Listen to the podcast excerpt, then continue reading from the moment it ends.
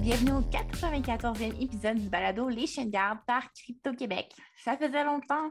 Pour ceux qui se joignent à nous pour la première fois, Les chaînes garde, c'est un balado sur la vie privée, la cybersécurité et la technologie. Mon nom est Catherine, je suis votre animatrice pour aujourd'hui et je suis accompagnée de Luc et de Sam. Au menu pour l'épisode d'aujourd'hui, un peu d'actualité locale, piratage en Ukraine et un logiciel d'espionnage qui vise les journalistes. Mais avant tout, on a une belle nouvelle à vous annoncer. On a enfin terminé la rédaction de notre deuxième livre. Ouh! Enfin, d'où la petite pause qui avait été prise sur le podcast pendant que l'équipe était occupée à faire la rédaction de ce livre sur la désinformation en ligne et autres tromperies du web. Un gros 50 000 mots sur lesquels on a travaillé fort fort qui devrait sortir à la rentrée si notre éditrice aime notre travail, bien entendu. Ouais, je, je pense qu'elle va aimer notre travail. Je pense qu'on a fait une belle job, pour vrai, Jean, bravo. On a fait une belle job. C'est très large, c'est très large. On n'attaque pas seulement la désinformation d'un angle, on l'attaque de partout, puis on en parle de manière historique. Fait je pense que ça va être très intéressant. ça donne plein d'outils aussi. Hein. Fait que c'est pas juste un livre sur d'où c'est que ça vient, mais c'est aussi sur où c'est que ça s'en va, puis comment on peut se protéger. Fait que ça va être intéressant, je pense. Of course que ça va être intéressant. J'ai hâte de voir les commentaires de notre éditrice. C'est un gros processus euh, d'écrire ça, mais euh, on va être content de le voir à la rentrée, euh, le, produit final auquel vous allez tous être invités au lancement, absolument, for sure. Donc, commençons avec notre actualité. Sam, tu vas nous parler de la fuite de données? Oui, on ne sait pas grand-chose encore. C'est un communiqué de presse qui a été euh, diffusé par le secrétariat, du Conseil du Trésor aujourd'hui, en tout cas vers deux heures cet après-midi. Ils ont annoncé qu'il y avait eu un incident, un bris de confidentialité euh, au secrétariat du Conseil du Trésor. Euh, ce qu'on sait pour l'instant, c'est que des documents et des, des, fichiers ont été trouvés chez un employé ça représenterait à peu près euh, plus de 30 000 personnes. Euh, c'est des informations personnelles sur des personnes qui ont posé leur candidature en 2009 et 2012. Euh, c'est quand même intense. C'est intense. Puis mm-hmm. les communiqués puis les articles qui ont paru aujourd'hui explique pas pourquoi et comment ça a été trouvé chez cette personne-là. Euh, ils disent que les personnes n'ont pas été impactées, qu'il n'y a pas eu d'utilisation malicieuse de ces informations-là, mais pourquoi est-ce que cette personne-là avait ça? Mm-hmm. Comment est-ce qu'ils l'ont trouvé? En tout cas, il y a, donc, il y a plus de questions que de réponses dans la, communauté en ce moment. et que ça va être à suivre dans les, prochains jours. Moi, ce qui m'intéresse euh, dans cette, dans cette histoire-là, c'est euh, est-ce que les données ont, genre, parce qu'on comprend que c'est des données qui ont été exfiltrées, est-ce que ça a été exfiltré il y a plusieurs années, vu que c'est des données qui datent de 2009-2012? Si c'est des données qui datent, qui, euh, ont été exfiltrées récemment, euh, dans, dans, le sens que la personne a, branché une clé USB ou elle a mis un disque dur externe sur son, sur son poste, puis elle, a pu les, les copier, pourquoi il n'y a pas eu de suivi là-dessus. Puis la raison pourquoi je dis ça, c'est parce qu'au au, au, niveau du gouvernement provincial, il y a, des systèmes qui, envoient des alarmes quand il y a des gens qui vont brancher des dispositifs externes. On appelle ça des systèmes qui font du DLP en bon français pour du Data Leak euh, Prevention. Euh, l'objectif, souvent, c'est que ces systèmes-là vont détecter quand quelqu'un va brancher un dispositif USB euh, puis, ils vont pouvoir t'avertir c'est quel utilisateur aussi, puis c'est quoi le genre de données qu'ils ont fait. Puis, on sait qu'il y en a, on sait que le gouvernement euh, provincial fait ça. On sait qu'ils ont des systèmes en place qui font ça. Euh, puis, il y en a aussi au niveau du fédéral, dans tous les organismes fédéraux. Donc, si on ça, puis ils ont eu l'alarme, pourquoi il n'y a pas personne qui a fait de suivi? Ou est-ce qu'ils ont ça en place, puis ils n'ont pas pu le savoir, ou cette exfiltration-là date d'avant qu'il y ait des systèmes de, qui empêchent l'exfiltration de données? Euh, parce que honnêtement, par mon expérience personnelle, je sais que c'est vu comme une bonne pratique au niveau du gouvernement provincial de mettre ça en place, mais ce n'est pas vu comme une obligation. Fait que, euh, ou en tout cas, c'est pas vu comme étant, même si c'est vu comme une obligation, c'est pas enforce, c'est pas renforcé, c'est pas nécessairement surveillé. Fait comme tellement de questions là, qui peuvent nous. Parce que honnêtement, la, réalité, c'est que je pense pas que c'est le, En tout cas, honnêtement, on jase entre nous autres, mettons, là. C'est pas le seul employé qui fait ça au niveau du, gouvernement provincial. Puis genre, c'est problématique, là. C'est symptomatique mm-hmm. d'une tendance au niveau du gouvernement provincial. Puis genre, clairement, il y a des gens qui font mal les suivis. Je veux dire, en tout cas, cette, histoire-là m'intéresse beaucoup parce que genre, c'est symptomatique d'un plus grand problème. C'est ça. le, seul commentaire qu'on a dans un article du Devoir qui dit que les, la fiabilité des systèmes informatiques n'est pas remise en cause. C'est ça la, réponse officielle. Euh, c'est tout ça pour essayer de rassurer que non, non, il n'y a pas eu d'intrusion. Mais comme tu disais, ton système n'est pas fiable si je suis capable de plugger un disque dur externe, de mettre les données de 30 000 personnes dessus, puis partir sans que personne soit alerté de cela. Mais c'est un problème au niveau mais ça date de 2007 à 2012, fait que peut-être que les systèmes étaient juste pas encore en place à l'époque. C'est quand même possible. Pas si ça a été sorti à ce moment-là. Est-ce que c'est quelqu'un en 2012 qui est parti, qui a pris les données, ou c'est quelqu'un hier qui a pris les données de 2012? Ouais. on ne sait pas encore. Mais en même temps, tu c'est intéressant ce que tu dis parce que euh, quand ils disent la fiabilité des systèmes n'est pas remis en cause, ça veut dire que peut-être que leur système de DLP, mettons que les, données ont été genre mis sur une clé USB la semaine passée, exemple, on jase pour jaser. Mettons que ça a été mis la semaine passée. Le système peut l'avoir détecté pareil. Ça se peut que le système l'ait détecté, c'est juste qu'il n'y a personne qui a fait un suivi. techniquement, d'un point de vue de relation publique, tu peux dire Ah, il n'y a pas d'enjeu d'un point de vue technique parce que nos, systèmes l'ont détecté.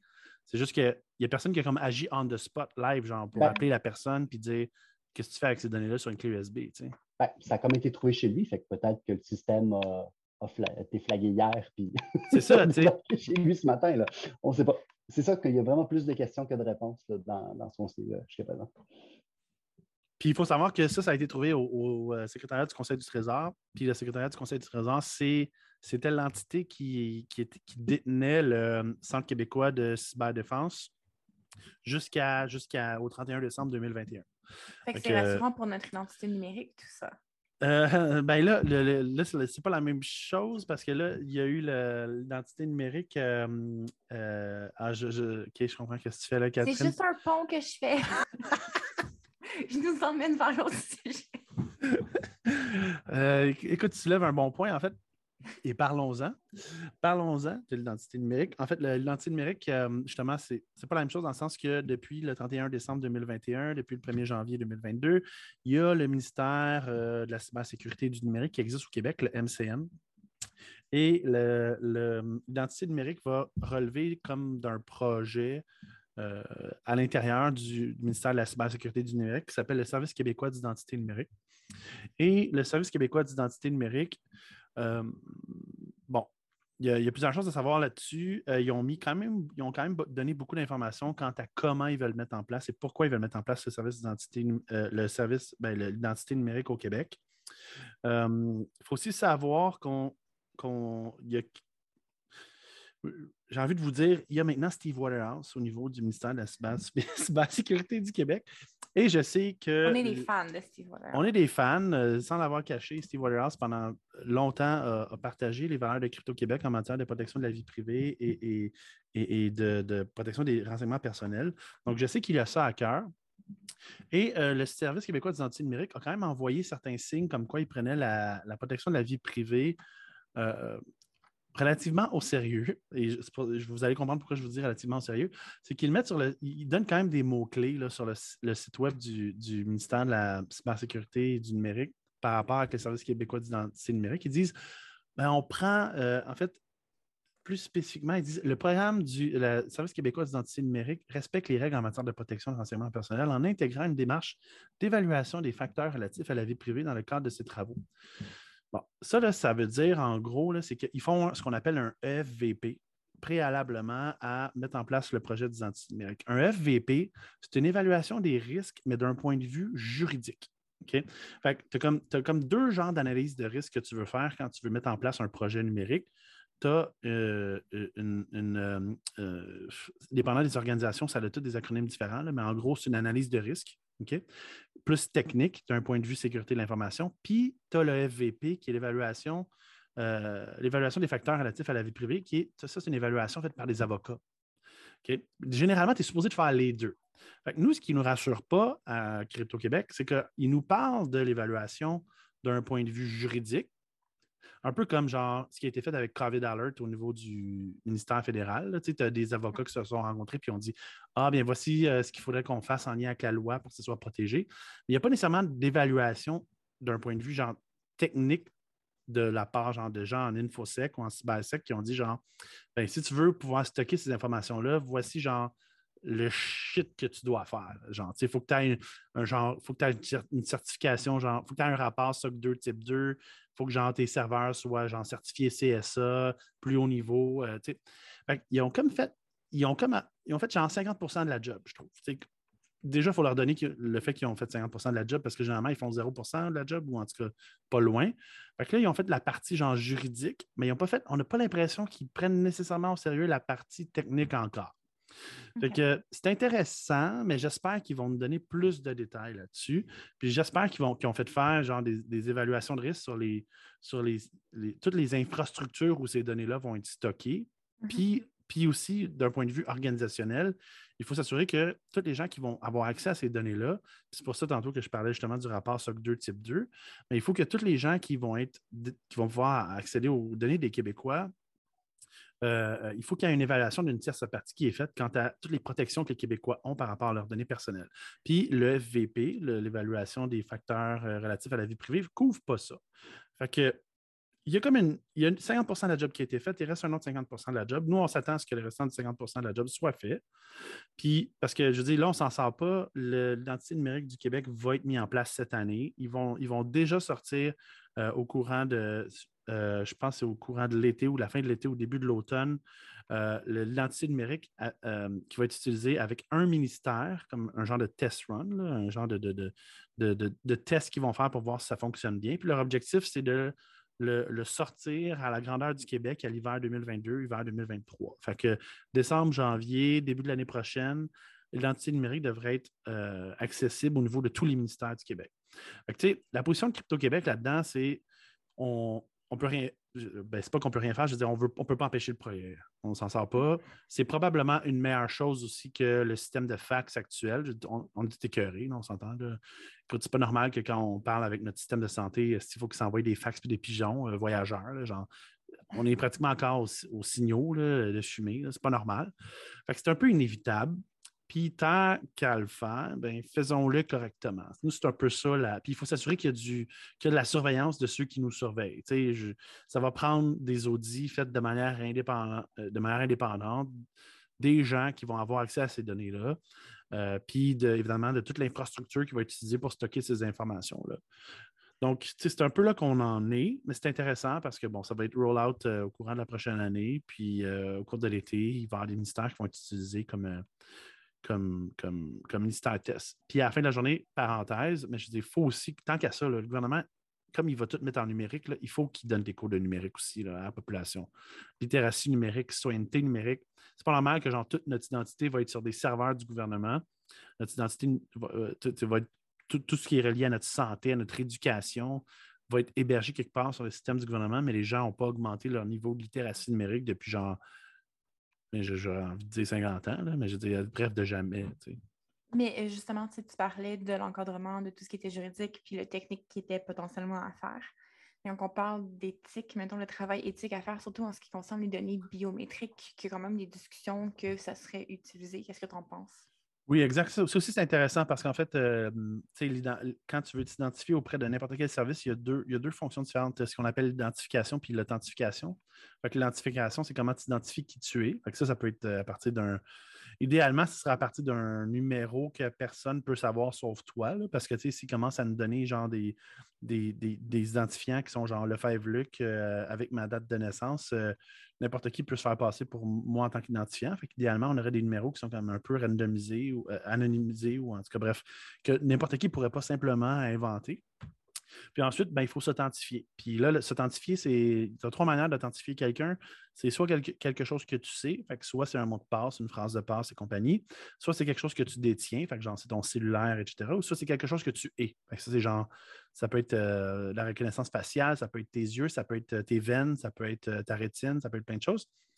Puis là, on s'entend que ces données biométriques-là doivent être, si admettons, on y va pour quelque chose que tu es, fait des données biométriques, ces données biométriques-là sont stockées quelque part.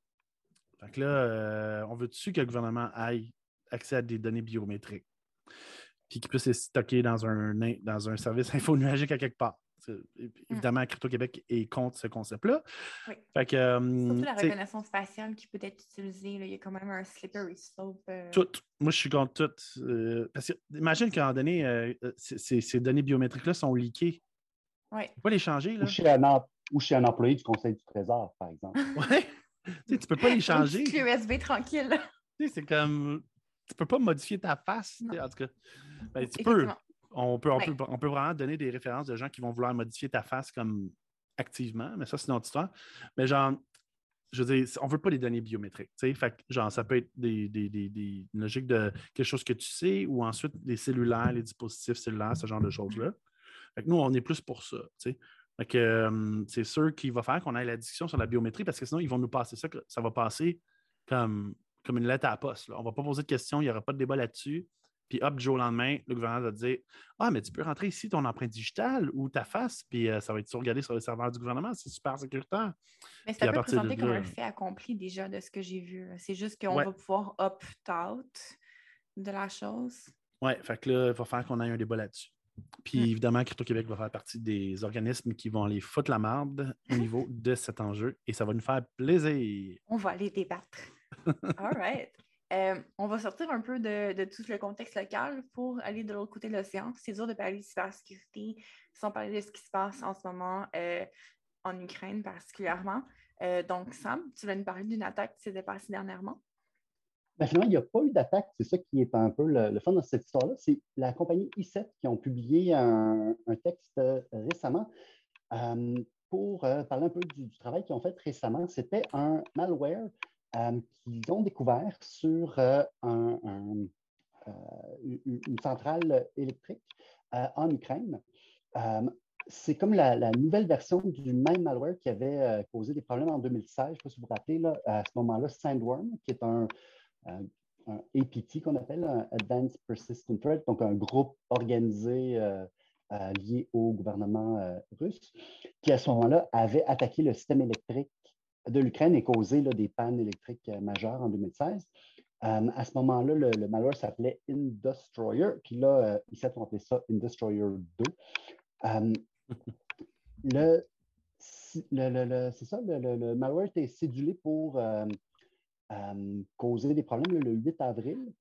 Mais selon le rapport, il y avait des artefacts qui montraient qu'il avait été installé sur les ordinateurs de la compagnie à peu près deux semaines avant. C'était soit au tout Mm. début ou même avant l'invasion euh, russe. Déjà, euh, les, euh, les- pirates avaient accès là, à l'infrastructure électrique.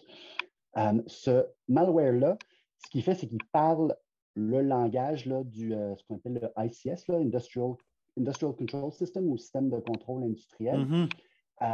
Systèmes-là, c'est- ça, puis ces systèmes-là ne sont pas faits. euh, c'était de- ces langages-là ont été créés à une époque où euh, tout n'était pas connecté à Internet. Donc, euh, ICET explique là, que la sécurité n'a pas été réfléchie dans le langage. Tout ce qu'il fallait, c'est que le malware soit capable de parler le langage Mhm. des switches de la, de la centrale électrique. Et donc, c'est des, c'est des switches qui sont comme électroniques, mais qui font le même job qu'un breaker qu'on peut avoir dans, dans notre boîte électrique à la maison. Donc, le, euh, l'attaquant qui, prend, qui, qui déploie ce malware-là est capable d'allumer, fermer des switches et causer là, des, euh, des réactions Mm. en chaîne puis euh, des, des- gros dommages. En plus, parallèlement à ça, utiliser des wipers. Des wipers, c'est un petit peu, imaginez comme par exemple, ces derniers temps, c'est les ransomware qui sont très populaires, où un attaquant va encrypter euh, les fichiers pour pas que vous ayez accès. Un wiper, c'est beaucoup plus méchant que ça, c'est que ça fait juste effacer tes fichiers. Euh, donc, euh, c'est ça, il y avait un, malware qui a été utilisé pour la, en tout cas, qui a été identifié pour la première fois au début avril ou fin mars dans une banque ukrainienne. Mais à ce moment-là, ça a été aussi dans les systèmes Linux, Windows et même Solaris euh, associés à la, la centrale électrique. Puis l'hypothèse des sites, c'est que l'attaque est un peu parallèle pour empêcher justement les, les techniciens puis euh, les gens à remettre le système en place. C'est juste pour Mm. foutre le bordel le plus possible. Mais heureusement, ça a été déjoué. Ils ont réussi à trouver ça avant que, que ce soit déclenché. Euh, donc, c'est comme une bonne nouvelle. Puis en plus, il y a même des gens euh, de I7 à Montréal qui étaient impliqués dans ce travail-là. c'est en tout cas un très bon coup de, de I7. Puis un article bien intéressant à lire. On mettra le lien. Il y a des parties très techniques, puis il y a des trucs très intéressants à, lire. Est-ce que ça inclut, je pose la question comme ça de manière candide, mais il y a un intervenant de chez I7 là, qui est bien connu dans les médias. C'est quoi son nom? je ne sais pas s'il était impliqué là-dedans. Alexis Doré. Ouais. Est-ce qu'il est impliqué là-dedans, sais-tu? Dans le, le, Discord Jackfest aujourd'hui, il disait juste que des membres de son équipe avaient été impliqués. Euh, on a travaillé fort jusqu'à 2-3 heures du matin. Euh, parce qu'il y a vraiment plusieurs personnes qui ont travaillé ensemble. Euh, c'est comme une compagnie euh, internationale. Mhm, puis on a mhm. travaillé avec les services de cybersécurité en Ukraine. donc, c'est ça, c'était vraiment une coopération entre le gouvernement ukrainien, les services informatiques, puis la compagnie ICET. Cool, ben félicitations, bravo. Wow. Mm. Surtout qu'il y a quand même eu comme une hausse de cyberattaques euh, en général depuis que cette situation-là a commencé. Euh, on avait lu sur euh, le, blog de Garten qui avait mentionné un rapport des services d'intelligence britanniques qui mentionnait que juste un peu avant l'invasion, il y avait eu des cyberattaques contre des sites militaires et nucléaires, dont probablement celle que tu nous as parlé, Sam, qui semblaient provenir de la Chine et également depuis le début du conflit, euh, une hausse de genre 116% de cyberattaques qui provenaient également d'adresses IP de la Chine depuis le début de particulièrement contre les pays du NATO. Euh, juste mentionner par contre, c'est pas parce que ça semble provenir de la Chine que ça veut nécessairement dire que ça provient de la Chine. Euh, ça peut potentiellement être un, soit des groupes qui profitent du chaos pour justement rediriger leurs attaques en passant par des adresses IP falsifiées, etc. Donc, ça veut pas nécessairement dire que c'est la Chine en ce moment qui, qui ordonne ces attaques-là. Sauf que c'est intéressant de justement remarquer qu'il y a définitivement une hausse d'attaques à plusieurs niveaux. C'est des entités gouvernementales parfois qui sont ciblées, ça peut être des entreprises fédérales, etc. Donc, il y a vraiment euh, cette hausse-là qui survient. Puis, euh, justement, Luc va nous en parler, il y a des groupes de pirates qui se sont carrément positionnés dans le conflit. Oui, c'est ça. Ce qui est intéressant aussi, c'est que les attaques cyber ne sont pas perçues comme étant des actes de guerre. Hein. Fait que, genre, il y a une augmentation drastique du nombre d'attaques cyber parce que peu importe le nombre d'attaques cyber que tu fais, euh, l'autre pays qui l'a subi ne va pas nécessairement considérer que ça va être une déclaration de guerre en bonne et due forme. Fait que euh, un endroit où déjà on se fait guerre depuis plusieurs années, c'est dans le cyber. ça a juste augmenté de plus en plus avec, euh, avec depuis le début de la guerre russe en Ukraine ce qui est intéressant dans le cadre de la, guerre russe, justement, en Ukraine, c'est notamment que, justement, les groupes de pirates ont commencé à prendre, ont, commencé à prendre position. ça a commencé à laisser, euh, le jupon commence à dépasser de, plusieurs, de la part de plusieurs groupes. Euh, notamment, quand on pense, euh, bon, en, termes de, de, mettons, pro-Russie, il y a le groupe Conti, qui est quand même très populaire, malgré lui. Qui, qui, souffrent d'une certaine notoriété parce que notamment, ben, ils sont réputés pour avoir attaqué euh, une usine, une aluminière là, de cette île. Euh, on je pense qu'on en a préalablement parlé. je sais pas, on n'a pas parlé dans ce podcast-ci, mais il me semble qu'on en a préalablement parlé. Pas de l'aluminium, mais Conti, c'est sûr qu'on en a parlé, c'était pas mal le plus actif dans les derniers mois. Oui, ouais, c'est ça. On en a parlé sur Facebook, justement, parce qu'inévitablement, ben, dans le cadre d'un conflit, l'objectif d'un groupe de pirates, c'est d'attaquer des infrastructures stratégiques. Puis, bon, la minerie, ça rentre dans le cadre de l'énergie, ça rentre dans. dans, Fait que, inévitablement, ils vont s'attaquer à des, des organisations qui sont dans des infrastructures stratégiques. Qu'ils ont attaqué la plus grosse aluminerie. La plus grosse aluminerie en, Amérique du Nord, au Québec. Bref, une, aluminerie du coin de cette île. Puis, en fait, euh, bon, Conti ont tellement foutu euh, le trouble un peu partout à travers le monde qui ont été ciblés euh, par un, groupe qui s'est positionné en faveur de l'Ukraine, qui originalement s'appelait Conti Leaks, qui finalement, ben là, c'est pas très clair cette histoire-là, mais je, trouve toute cette histoire-là extrêmement intéressante, en fait. Euh, parce qu'il y a un groupe, c'est ça, euh, Contilix, qui se sont positionnés contre euh, le groupe qui, qui qui serait pour Ukraine, qui se sont positionnés contre le groupe pro-Russie Conti, qui, au, fur et à mesure que les, semaines passent, ben, on s'est rendu compte que c'est peut-être pas tant un groupe que c'est une personne. donc, ça serait un hacker, justement, ukrainien, qui, son surnom, c'est Danilo. Euh, puis il aurait été justement interviewé, notamment dans le cadre d'une entrevue avec euh, CNN. Puis, puis, dans le fond, lui, il dit ben, Moi, je suis juste un. ce que je vais vous dire, il faut le prendre avec un grain de sel, puis je vais vous donner la raison juste après. Euh, lui, il dit en gros, je suis quelqu'un qui, je ne peux pas prendre les armes, je ne suis, pas un soldat, mais je suis armé d'un clavier, donc je peux essayer d'aller hacker les gens du groupe Conti parce que j'ai envie de fuiter des informations en lien avec le groupe Conti. ce gars-là, qui est pro-Ukraine, a sorti des informations sur le groupe Conti qui est pro-Russie. Mais ce qu'il faut savoir, c'est que c'est tellement flou comme entrevue ce que le hacker Danilo a fait. Ça me, moi, personnellement, ça me fait beaucoup penser à, à euh, Guccifer 2.0. Euh, Guccifer 2.0, c'était un hacker qui, euh, dans le cadre des élections américaines en 2016, se faisait passer pour, ah, je ne me rappelle plus de son origine exactement, mais en gros, il disait Ah, moi, je suis juste un hacker il me semble que c'était l'Europe de l'Est. Puis, euh, il, faisait, ben, il disait qu'il était roumain, mais Roumain, c'est ça. je suis roumain, puis finalement, moi, j'ai hacké euh, les serveurs euh, du Parti démocrate. Puis finalement, on s'est rendu compte que Guccifer 2.0, c'était pas juste un hacker de Roumanie, c'était en fait un groupe de au moins 12 hackers des services de renseignement militaire russes qui s'appelle le GRU. Fait j'ai l'impression que c'est comme un clin d'œil peut-être de la NSC ou quelque chose du genre, de dire on va s'inventer un hacker ukrainien qui va s'appeler Danilo, qui va hacker Conti, parce que honnêtement, au niveau du, modus operandi puis de la campagne médiatique, c'est assez similaire. Fait qu'il y a ça qui se passe. En même temps, il y a Anonymous qui est en train de détruire la planète Terre au complet parce qu'ils sont comme anti-Russie.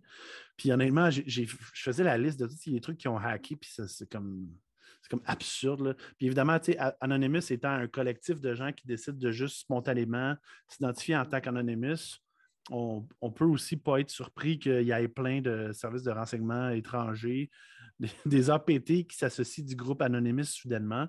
Je pensais à aujourd'hui, il y a eu une nouvelle qui est sortie parce qu'Anonymous aurait hacké, en fait, euh, la rumeur voulait qu'Anonymous avait hacké tous les satellites espions de la Russie. C'était un groupe très spécifique du, euh, du, mouvement Anonymous. Attendez, je vais vous retrouver le nom. Je. Ah, je le retrouve. Je ne l'ai pas à portée de main, mais euh, euh, j'ai ça quelque part. Le groupe, ça serait New Battalion. Attends. Network Battalion 65.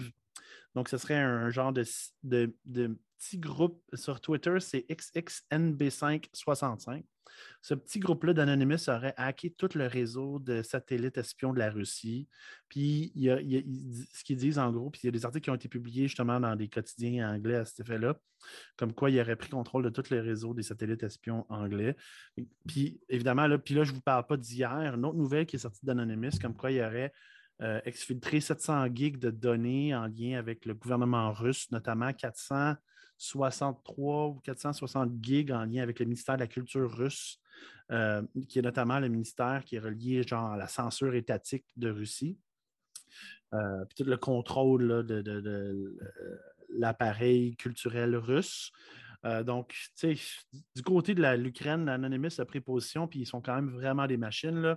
Je regardais jusqu'au 25 mars, j'ai évalué qu'il il faisait des leaks environ à chaque trois jours. Deux, trois jours, Anonymous sortait des leaks en lien avec l'agence spatiale russe, euh, les, les, réseaux de télévision russes, euh, des, des, bases de données infonuagiques, des caméras russes, des services de sécurité russes, des liens avec des pipelines russes, des banques russes. Euh, bref, Anonymous extrêmement comme active dans le cadre de ce conflit-là du côté de l'Ukraine. Euh, puis honnêtement, euh, puis en plus de ça, il y a aussi les cyberpartisans de Biélorussie qui ont pris, qui ont pris parti euh, en faveur de l'Ukraine. Donc, puis la liste des, des groupes qu'on a ici au niveau de l'Ukraine, il y a Anonymous GhostSec, le IT Army of Ukraine, ça, en passant, ils ont, un, groupe Telegram, si ça vous intéresse, euh, dans lequel ils, font part de toutes les opérations qu'ils ont en cours. Vous pouvez le joindre. Ensuite, Against the, Against the West, euh, SHD SEC, les cyberpartisans, Kelvin Security, Raid Forums, qui est quand même assez connu, Conti Leaks, qui est en fait Danilo, Sec Juice. Puis du bord de la Russie, on avait le groupe Conti, euh, un autre APT, là, UNC 1151, Zaitochi, Killnet, Zacnet, Stormus Ransomware, beaucoup de groupes de ransomware. on ne sait pas pourquoi la Russie, le ransomware, c'est pas du tout connu, il n'y a pas du tout de lien. C'est complètement une, c'est un hasard en passant. Euh, Digital Cobra Gang, Free Civilians, Sandworm, The Red Bandits, Coming, Booming Project. il y a comme une guerre ongoing. C'est super intéressant. Puis euh, il y a plein d'APT qui se mélangent à ça en plus. Ouais. Booming Project, je ne sais pas à quel point c'est sérieux cette affaire-là. Il, publiait même avant des choses très belliqueuses et euh, en tout cas, c'est un drôle de, Qui ça? Le Cooming Project. Puis ce qui est probablement une faute d'orthographe, et que c'est comme projet à venir, là, Coming Project, mais en tout cas, ils ont mis deux hauts.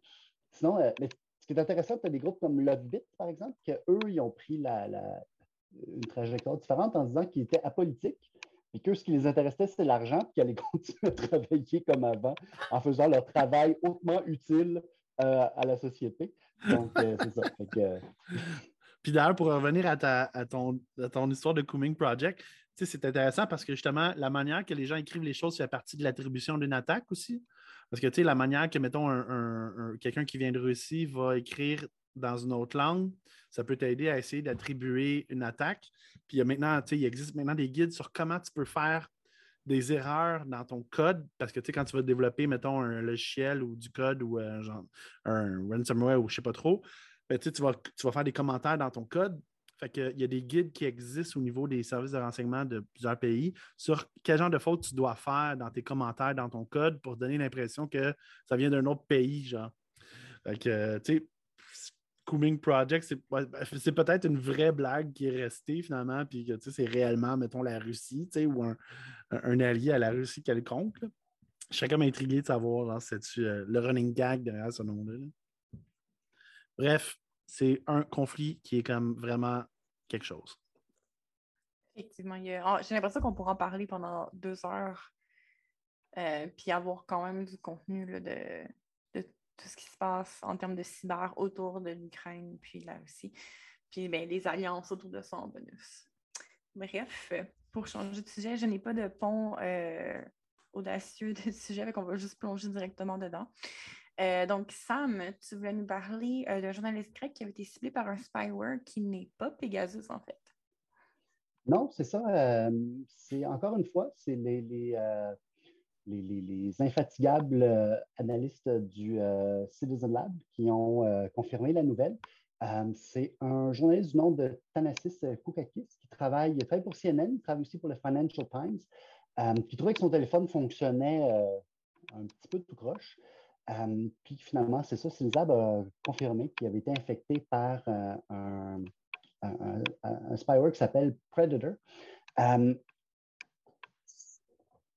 Il y aurait, c'est ça, c'est pas un no-click euh, comme, euh, ce que, comme Pegasus. Donc, il se rappelait d'avoir justement cliqué sur un lien dans un texte. Mais Pegasus, Pegasus était originalement un, clic. Oui. oui. Ça, a évolué pour devenir un no-click. Ça veut dire quoi un no-click puis un clic? Un no-click, ça veut dire que tu n'as rien à faire pour être infecté. On t'envoie quelque chose. Tu le reçois, puis tu es fucked. Tu es infecté, puis tu ne le sais pas, puis c'est tout. Fait que Pegasus, c'est ça maintenant. C'est vraiment épeurant. Euh, je ne sais pas, d'ailleurs, euh, peut-être que vous avez eu l'occasion de voir euh, l'exposition de l'Europe Petra au Musée d'art contemporain de Montréal. C'est c'est quand même rough. Là. Écoutez, un, témoignage après l'autre de, de, Terror Contagion, juste pour donner les détails au Musée d'art contemporain, qui est encore, euh, qui est encore actif là. Effectivement, bouquez-vous un bon, un bon 2-3 heures, euh, puis assurez-vous d'avoir un moment pour euh, vous n'allez pas être super happy. vous allez probablement être un peu down. Je sais que moi, personnellement, on est sorti de on avait prévu avoir une petite dette euh, au resto, prendre un verre, puis on était juste comme en silence, euh, sobre, un peu comme, tu sais, fâché, mais en même temps triste parce que c'est vraiment. C'est terrible, qu'est-ce qui se passe avec ce logiciel-là, puis comment ça fonctionne. Mais oui. C'est ça. Puis un peu plus tôt, ben, l'année dernière, Sinzab avait parlé justement du même logiciel que ça avait infecté à ce moment-là. Euh, c'était des, des, militants des droits humains puis des, euh, gens actifs en politique en Égypte. Euh, on ne sait pas grand-chose sur la compagnie qui est derrière ça. selon un article du Sinzab, justement, ce serait relié à un ancien directeur du. de l'unité. 81. Ouais. Unité 81. Cette compagnie a été rachetée par une autre compagnie qui a été rachetée par une autre compagnie et qui appartient à une autre compagnie. L'article est assez long et tortueux sur les divers euh, intérêts, mais ça semble vraiment relié à, l'unité 81, une unité de, cyberattaque euh, reliée au, gouvernement israélien. Mais c'est un ancien directeur qui a parti sa compagnie pour euh, maintenant cibler des journalistes et des militants de droits humains ce qu'ils font, qu font à tonne en Israël, en passant, là, tous les anciens, ben, de l'unité 81, l'unité 8200, ils se partent des, compagnies privées, puis euh, ils recrutent des, gens des, de ces unités-là parce qu'ils savent ben, combien ça paye, puis c'est quoi les conditions, fait qu'on peut t'offrir mieux. Puis, évidemment, ils ont des clients internationaux parce qu'il y a plein de clients internationaux qui ont besoin de, d'espionner sur des gens pour des mauvaises raisons, mmh puis euh, qui, payent euh, des, qui, payent pour avoir accès à ces logiciels-là. Fait que c'est vraiment terrible. Fait que, tu sais, tant qu'il n'y aura pas des conséquences là-dessus, puis que l'ONU ne va pas se positionner, puis que des acteurs internationaux, des entités politiques internationales ne prendront pas de position, honnêtement, Israël va juste continuer à aller dans cette direction-là. Oui, parce qu'il y a de l'argent à faire. Il y a un nombre d'argent infini à faire. Là.